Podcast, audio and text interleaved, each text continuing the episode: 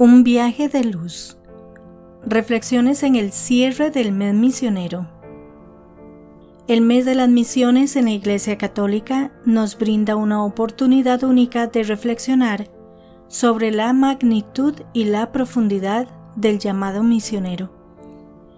Es un tiempo donde reconocemos y celebramos la labor incansable de aquellos que, movidos por la fe y el amor, cruzan fronteras para llevar esperanza, educación, salud y, sobre todo, la palabra de Dios a los rincones más remotos del mundo.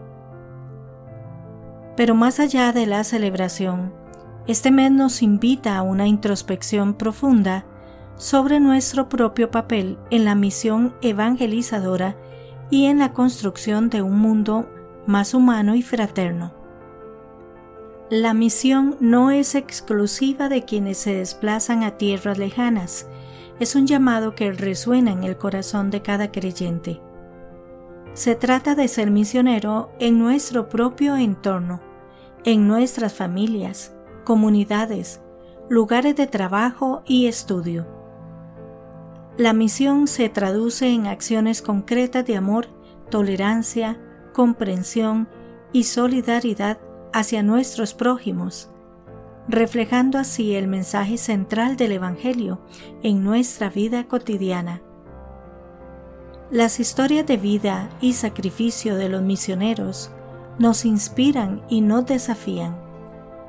Nos enseñan que la misión va acompañada de retos, desencuentros y en ocasiones sufrimientos, pero también de una alegría y una satisfacción inmensa que nacen de servir y de ser canales de la gracia de Dios. Nos recuerdan que la fe se fortalece y se vive plenamente cuando se comparte, cuando se traduce en acciones que contribuyen a aliviar el sufrimiento y a promover la dignidad humana. Al concluir este mes misionero, llevemos en nuestro corazón el eco de las experiencias compartidas, de los testimonios de fe y de la belleza de la diversidad humana que se revela en la misión. Que esta reflexión nos motive a renovar nuestro compromiso personal y comunitario de ser testigos del amor de Dios en un mundo que, más que nunca, necesita de esperanza y fraternidad. El mes misionero nos invita a una profunda reflexión sobre nuestro papel como discípulos de Cristo en un mundo que a menudo se pierde en lo efímero y superficial. Cada día somos testigos de almas que buscan desesperadamente un propósito, tratando de llenar sus vacíos con distracciones mundanas. Sin embargo, como agentes de pastoral, se nos ha confiado una misión sagrada, estar presentes servir y guiar a estas almas hacia el amor y la misericordia de Dios. Debemos recordar que no estamos aquí por casualidad. El Señor nos ha colocado en este momento y lugar específicos para cumplir su mandato divino. Es esencial que no nos dejemos llevar por el ruido y las distracciones de la sociedad, sino que busquemos siempre la guía del Espíritu Santo. La voz de Dios aunque suave, es constante y clara para aquellos que se toman el tiempo de escucharla.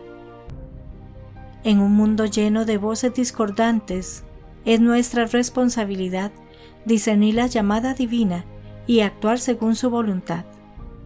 Cada interacción, cada gesto de bondad, cada palabra de consuelo puede ser el canal a través del cual el Espíritu Santo toca un corazón afligido este 31 de octubre, en lugar de sumergirnos en las festividades de Halloween, hagamos una pausa y dediquemos un momento a la oración. Oremos por aquellos que aún no han encontrado el camino correcto, por aquellos que se sienten perdidos en la oscuridad. Que nuestro compromiso misionero no sea solo un acto mensual, sino una vocación diaria, recordando siempre que estamos aquí para servir, amar y guiar a todos hacia el abrazo eterno del Padre. Que la luz y la guía del Espíritu Santo nos acompañe en nuestro camino misionero y que la Virgen María, la primera discípula y misionera, nos inspire con su ejemplo de servicio y entrega humilde a la voluntad de Dios. Así, fortalecidos en la fe y movidos por el amor, sigamos contribuyendo a la construcción del reino de Dios en la tierra, un corazón, una acción, una oración a la vez.